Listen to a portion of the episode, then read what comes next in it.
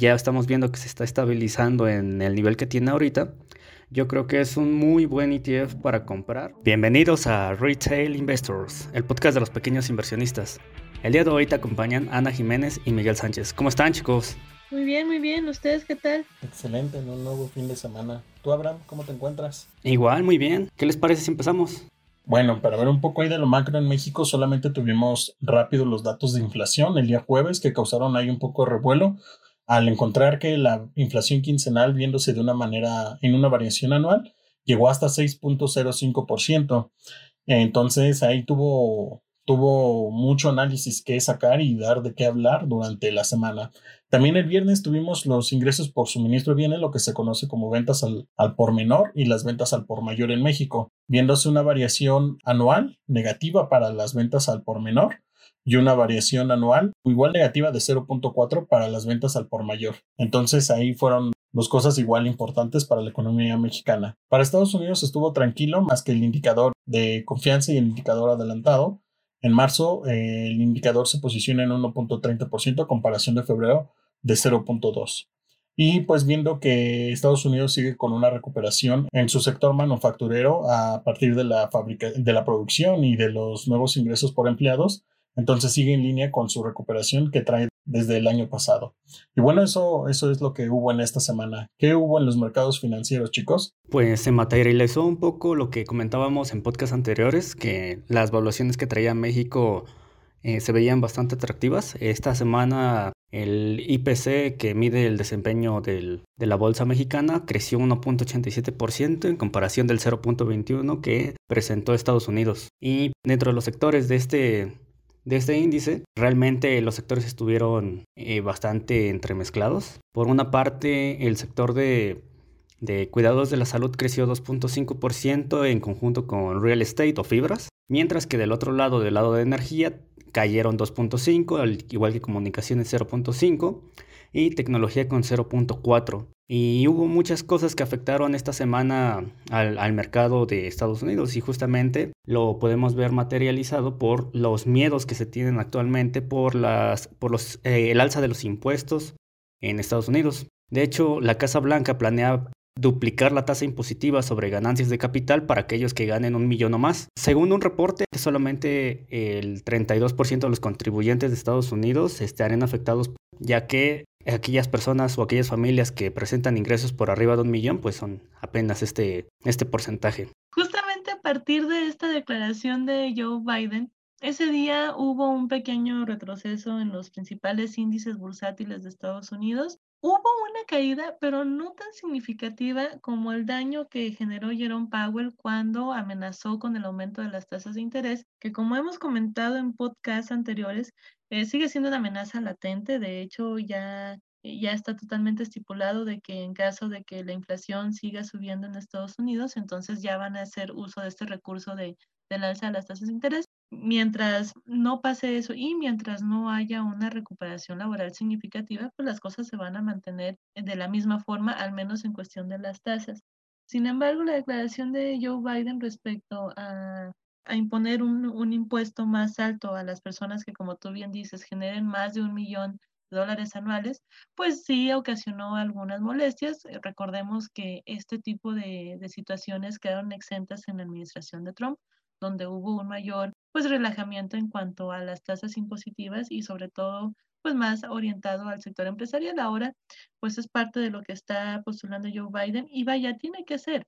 Recuerden que venimos de dos paquetes de estímulos fiscales súper grandísimos, tremendos, y entonces tú le puedes seguir imprimiendo dinero en la maquinita, pero pues también necesitas solventar y sustentar toda esa cantidad de dinero que, se le está dando a la población, ¿no? De hecho, y solo como comentario, yo creo que nosotros conocemos siempre una persona o algún pariente que, vive en Estados Unidos y, es interesante cómo, cómo te llegan, bueno, a mí me platicaron la semana pasada, ah, no sé, ¿te acuerdas de fulanito tal? Ah, fíjate que ahorita no está trabajando, pero le acaba de llegar un bono de 1.200 dólares por parte del gobierno de Estados Unidos. Entonces, eso es bien interesante porque dices, o está trabajando, no está trabajando, pero finalmente recibe el bono, ¿no? Y, y pues no lo mismo eh, recibir 1.200 dólares independientemente de que estés trabajando o no, a tal vez las, los recursos que, que, se otorgan aquí en México, que son tal vez becas de dos mil, tres mil pesos al mes. Claro, pues obviamente tenemos otro tipo de condiciones distintas. A lo que voy no es tanto un comentario de si es bueno o es malo o si Estados Unidos da más o México menos, sino el asunto es toda la cantidad de dinero que, que se está destinando a, pues a tratar de, de mantener la economía a flote y todos estos estímulos fiscales también para, pues para seguir incentivando y alimentando a las empresas. Entonces, pues solamente dejar ese comentario, ese dinero tiene que salir de algún lado y bueno, la primera propuesta es subir los impuestos a las personas que, eh, pues que facturan más de un millón de dólares al mes y para mí esta sería la primera de las otras formas en cómo Biden va a tratar de ir a ir recuperando un poquito ese dinero que está destinando a los estímulos fiscales. Y bueno, vamos a ver también cómo crece la deuda de Estados Unidos para este año. De igual manera, mencionar de que exactamente como mencionaba eh, Ana, pues ese dinero tiene que salir de algún lado. Y se me hace correcto que lo esté haciendo a través de las personas que estén eh, sacando, ¿no? O sea, no es un impuesto generalizado que va a venir a tirar la economía, más bien no va a ser una medida contractiva eh, de política fiscal, sino de que se está aplicando a solamente las personas que ganen más dinero y en parte de las inversiones. Ahí no hubo tanta afectación al mercado porque apenas es este el inicio y además eh, el mercado se ha portado de muy buena manera en estas últimas semanas y no se reflejó una caída fuerte, por así decirlo. Entonces sí valdría mencionar eh, nuevamente de que es una, es una medida pequeña, no tan, bueno, ya capital, pero no es una medida tan grande como empezar a tomar impuestos o medidas más grandes en el área de toda la población, tal vez algún impuesto nuevo o seguir subiendo un impuesto que ya existía pero que es general a toda la, población, sino que en este caso, pues es a, las personas que generan eh, ganancia de sus inversiones. Entonces, pues recordando también, ¿tú qué piensas, Abraham, acerca del, nuevo impuesto que está haciendo Biden en su administración? Yo creo que hay muchas aristas que hay que tener en cuenta aquí. Por una parte, tenemos justamente que es un porcentaje realmente bajo al que va a afectar realmente este impuesto. De otro lado, tenemos la afectación que podría tener a los mercados, por ahí estaba leyendo un reporte de Bank of America que comentaba justamente que este, esta propuesta de incrementar el impuesto sobre las ganancias al capital podría disminuir las valuaciones de las empresas en un 5% y sobre todo, pues ya sabemos cuáles son las empresas que, que han tenido mayores ingresos en los últimos años. No solamente que han tenido mayores ingresos, sino que son las únicas que han sido resilientes a la pandemia, que son empresas grandes como Apple, Microsoft, y, demás que pues, en todo esto de la pandemia, en lugar de tener un retroceso sobre sus ingresos o sobre sus ganancias, pues las potenciaron todavía más. Y la otra, una cuestión un poquito más personal, es que si esos impuestos realmente se utilizan para infraestructura, como es el plan que comentábamos en el otro podcast, pues está súper bien. Al final del día, pues se va a utilizar en cosas productivas y se va a utilizar para mejorar las condiciones de las, de las personas con menos recursos. Entonces, eso es, eso es lo que pienso. Por ahí hay otro tema muy, muy interesante que vino esta semana. Hay un, una estafa que hubo por parte de una supuesta aplicación de las que se dan en criptomonedas que huyó. Hubo una estafa en un servicio de criptomonedas y desapareció el CEO y se fugó con todo el dinero de los, de los inversores. Entonces, eh, al parecer, pues las criptos que son no rastreables pues no van a poder encontrar con exactamente el monto que se llevaron o las criptos, este, el dinero que tenían invertidos estas personas. Entonces ahí viene de nuevo la, el comentario de que si las criptos aún deberían o seguir en la expansión o ya debería buscarse una regulación por parte de las autoridades. Pero pues sí, tuvimos esta, esta noticia en la semana que causó también mucho de qué hablar, pues sí, aquí nuestros compañeros turcos, bueno, no nuestros compañeros turcos, más bien el CEO de esta empresa, solamente comentarles, este, bueno, su, este, su aplicación o su plataforma de comercio se llama Todex y pues prácticamente se voló en sí por arriba de 2 billones de dólares, o sea, una cantidad estratosférica de dinero, y defraudó a más de 391 personas, 391 mil personas. Entonces, pues sí, sí es una cantidad fuerte de dinero. Dicen que se escapó a Albania, pero pues aquí el asunto es que como todo está en criptomonedas, va a ser un poquito difícil que puedan rastrear su wallet. Y Y finalmente, eh, pues nada más de, de, tener un poco de cuidado para nuestros inversionistas que están un poquito metidos en criptomonedas, pues definitivamente no es un mercado regulado, pero a veces las plataformas sí están reguladas. En el caso de México, por ejemplo, Bits es una plataforma regulada, o sea, no puedes regular el mercado, pero sí puedes regular el broker con el que tú vas a estar haciendo tus transacciones. Entonces, pues solamente de manera de sugerencia, que siempre que ustedes hagan alguna transacción de cualquier instrumento financiero, sea una cripto, sea una acción, sea un derivado, puedes hacerlo a través de estas plataformas reguladas para que en caso de que pase a una situación como esta, pues tengamos con quien ir a, chillarle prácticamente y hacer algún seguimiento para recuperar el dinero, que esperemos nunca nos pase. Bueno, esta semana es, semana de reportes, eso es bien importante. Los reportes determinan mucho el siguiente rumbo que siguen los activos financieros. Un buen reporte te puede estar dando un empujón de 5, 10, 15% al activo durante un mismo día, pero también un mal reporte o estar por debajo de las expectativas, porque ese es otro punto. Empresas, hay empresas que pueden reportar bien, pero si está por debajo de lo que esperaba el mercado, llámese el mercado, los posts que hacen los analistas o los mismos, las revisiones que se hacen en términos de fundamentales, también eso puede ser muy castigado. Entonces, tenemos algunas empresas interesantes, bueno, todas las empresas son interesantes, pero al menos de las que más conocemos, entre las empresas mexicanas empieza Coca-Cola el lunes, Banco del Bajío, está la misma bolsa, tenemos otras empresas como Walmart, América Móvil, Cuervo, este, eh, tenemos aeroportuarios esta semana también para, para reportes. Esto va a ser bien interesante porque pues es uno de los sectores que se espera empiecen a tener una recuperación más palpable. Están otras como Bimbo, Alsea, eh, Genoma Lab, entonces todas estas van a empezar a reportarse, Mex anda por ahí, Grupo Televisa, que Grupo Televisa tuvo una nota muy interesante también en la semana, este Grupo Carso, Megacable, todas estas van a estar reportando en esta semana para el caso de la actividad de México. Para el caso de Estados Unidos, pues tenemos la empresa de, de la que todo el mundo habla, nos, este, les guste o no les guste su CEO, me refiero a Tesla, reporta también este lunes. Hay otras empresas interesantes que van a reportar como Google, Microsoft, Visa, o sea, estas van a estar también en esta semana. Van a estar algunas automotrices como General Electric, va a estar algunos más de, consumo como es Starbucks, va a estar este, nuestros eh, queridos procesadores como AMD que han tenido un desempeño impresionante también en estas últimas semanas.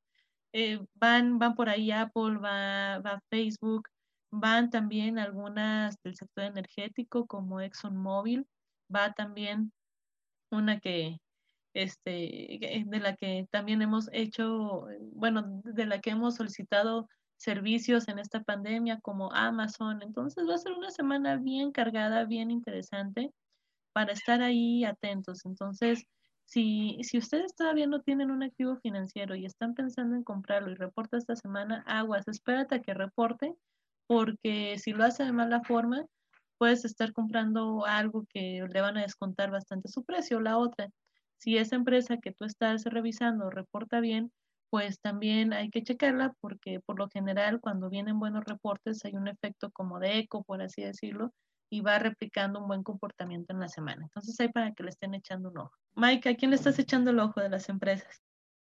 Pues ahí la que me pareció interesante fue Netflix, que tuvo ahí una caída un poquito marcada porque no llegó a todas las suscripciones que tenía planteadas en su meta y pues tuvo ahí una pérdida.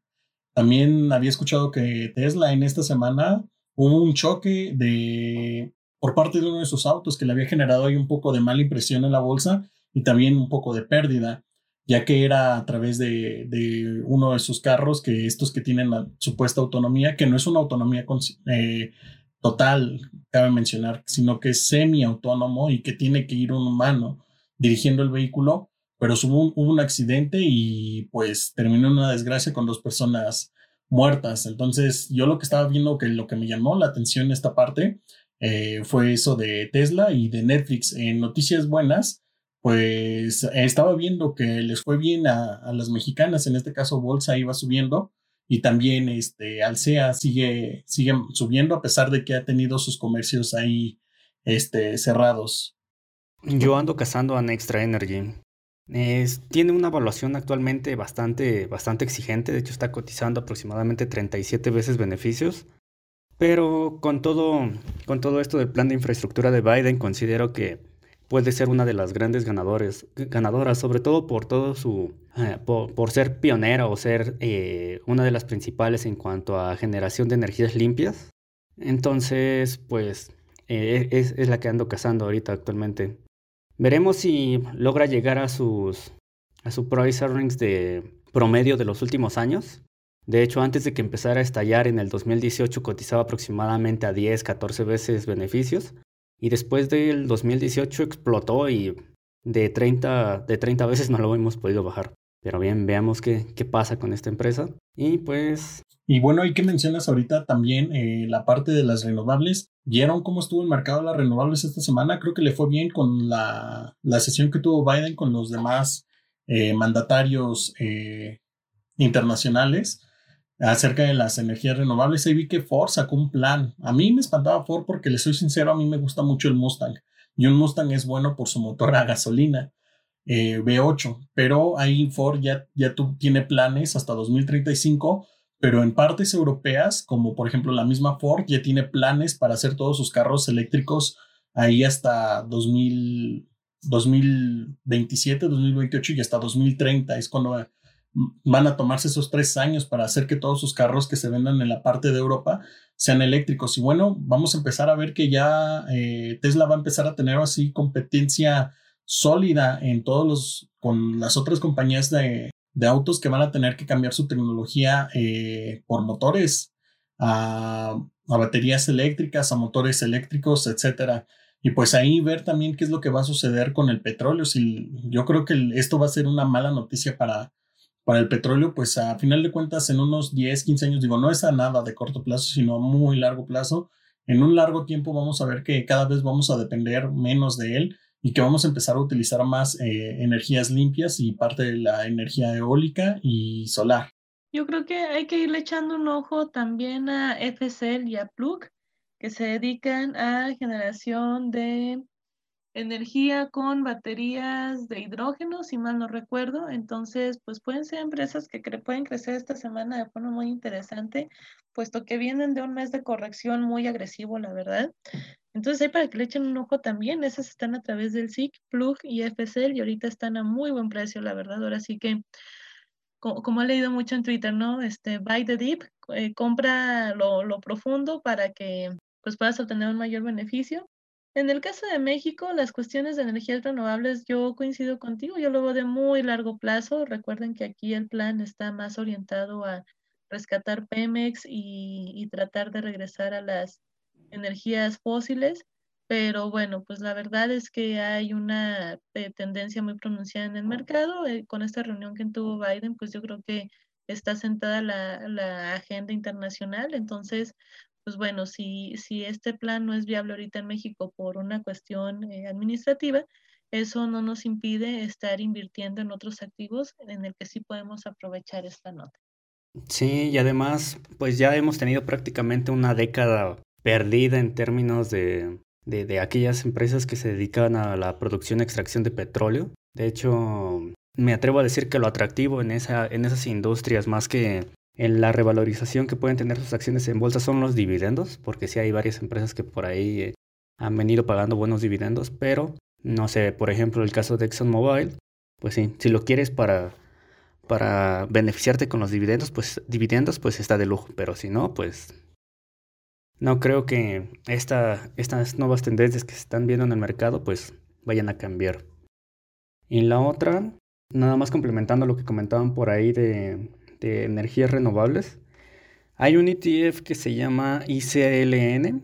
En lo personal a mí me gusta mucho ese ETF porque bueno, engloba las mejores empresas o las empresas más grandes en cuanto a energías renovables. Dentro de ellas estas que comentaba Ana, y pues, eh, a pesar de estar en, una, en un múltiplo de evaluación muy alto, creo que estamos en un muy buen punto de entrada debido a dos cosas. Primero, la tendencia esta de, las energías renovables. Y la segunda es porque en todo este mes de corrección ha estado rompiendo los C-bar de las peores pérdidas que se pueden presentar en un día. Y pues hasta el momento en, en, cuestiones de análisis técnico no sé cómo se encuentre, pero eh, si ya rompió el CIBAR varias veces y ya estamos viendo que se está estabilizando en el nivel que tiene ahorita, yo creo que es un muy buen ETF para comprar, eh, igual eh, por mi perfil, a largo plazo. A largo plazo por las tendencias, a largo plazo porque son empresas relativamente pequeñas si las comparamos contra monstruos como a Microsoft, Apple y demás, y que van a estar siendo beneficiadas por todo el tema, eh, por, todo, por todo este tema de las energías renovables. Yo las quiero de corto plazo. vienen de muy buen repunte Plug y FSL en, en técnico diario. Chicos, ¿cuál creen que sea el sector ganador de este año? Vemos que todos los años hay un sector que, que suele tener un mejor desempeño que el S&P. ¿Cuál es su sector favorito para este año? Ya vimos el primer trimestre, estamos viendo los primeros reportes, eh, estábamos viendo varias amenazas a, empresas de tecnología, estábamos viendo repunte en empresas de, no sé, restaurantes, por ejemplo, que con esto nuevo de la, con este tema de la vacunación. Eh, vemos recuperación económica, por otra parte vemos, como comentaba Mike al principio, quizás un tema por ahí de, de, inflación en Estados Unidos, pero en México no, no sé. ¿Cuál es su sector favorito para este año? A mí la verdad, sin duda, bueno, hay tres sectores que me gusta y uno más, por supuesto. Eh, yo creo que para mí el sector aeroportuario va a repuntar de forma bastante considerable para el cierre de este año es de los que creo que van a presentar efectos de rebote muy interesantes. Todo el mundo se fija en las tecnológicas, pero si tú ves la recuperación que han tenido los aeropuertos desde mayo de 2020 es impresionante.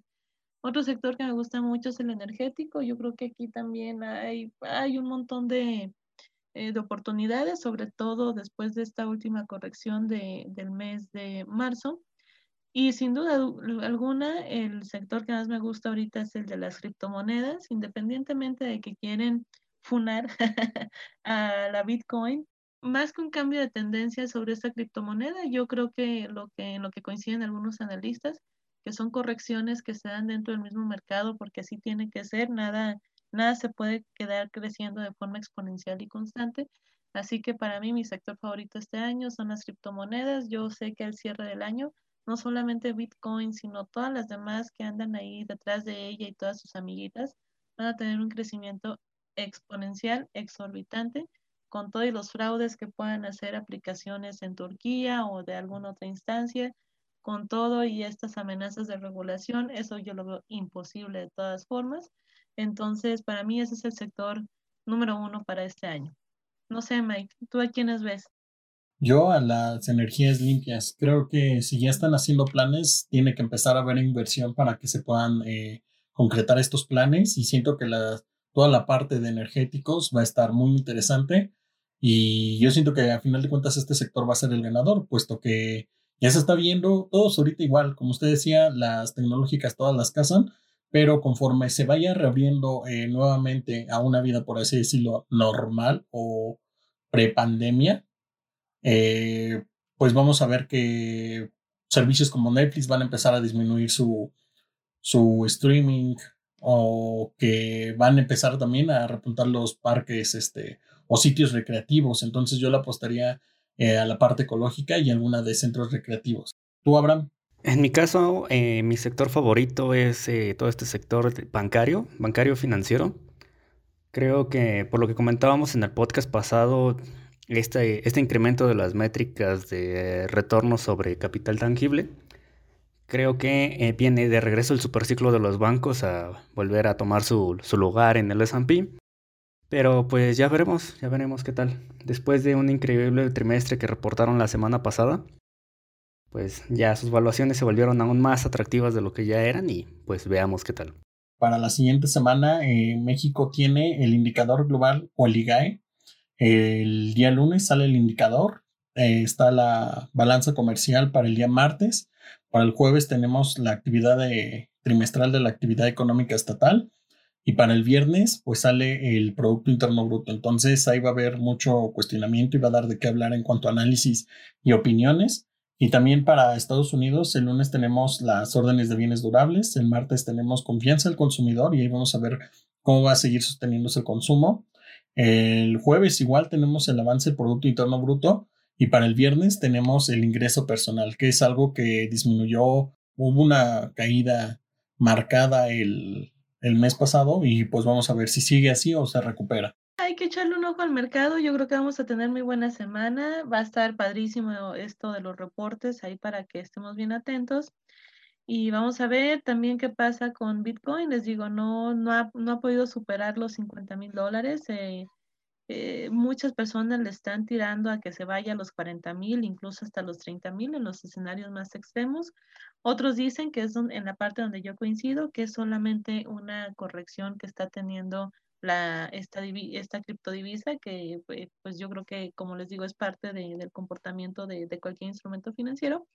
Y hay otros que en un escenario más optimista, pues ya están viendo eh, esta, bueno, en los escenarios más optimistas yo he visto pronósticos de hasta 100 mil, 200 mil dólares, pero ya está finalizado el año. Entonces, vamos a ver, en esta semana más bien la pelea está en si eh, de esos 50 mil los, los rompe o si se llega a desplomar hasta los 40 mil dólares.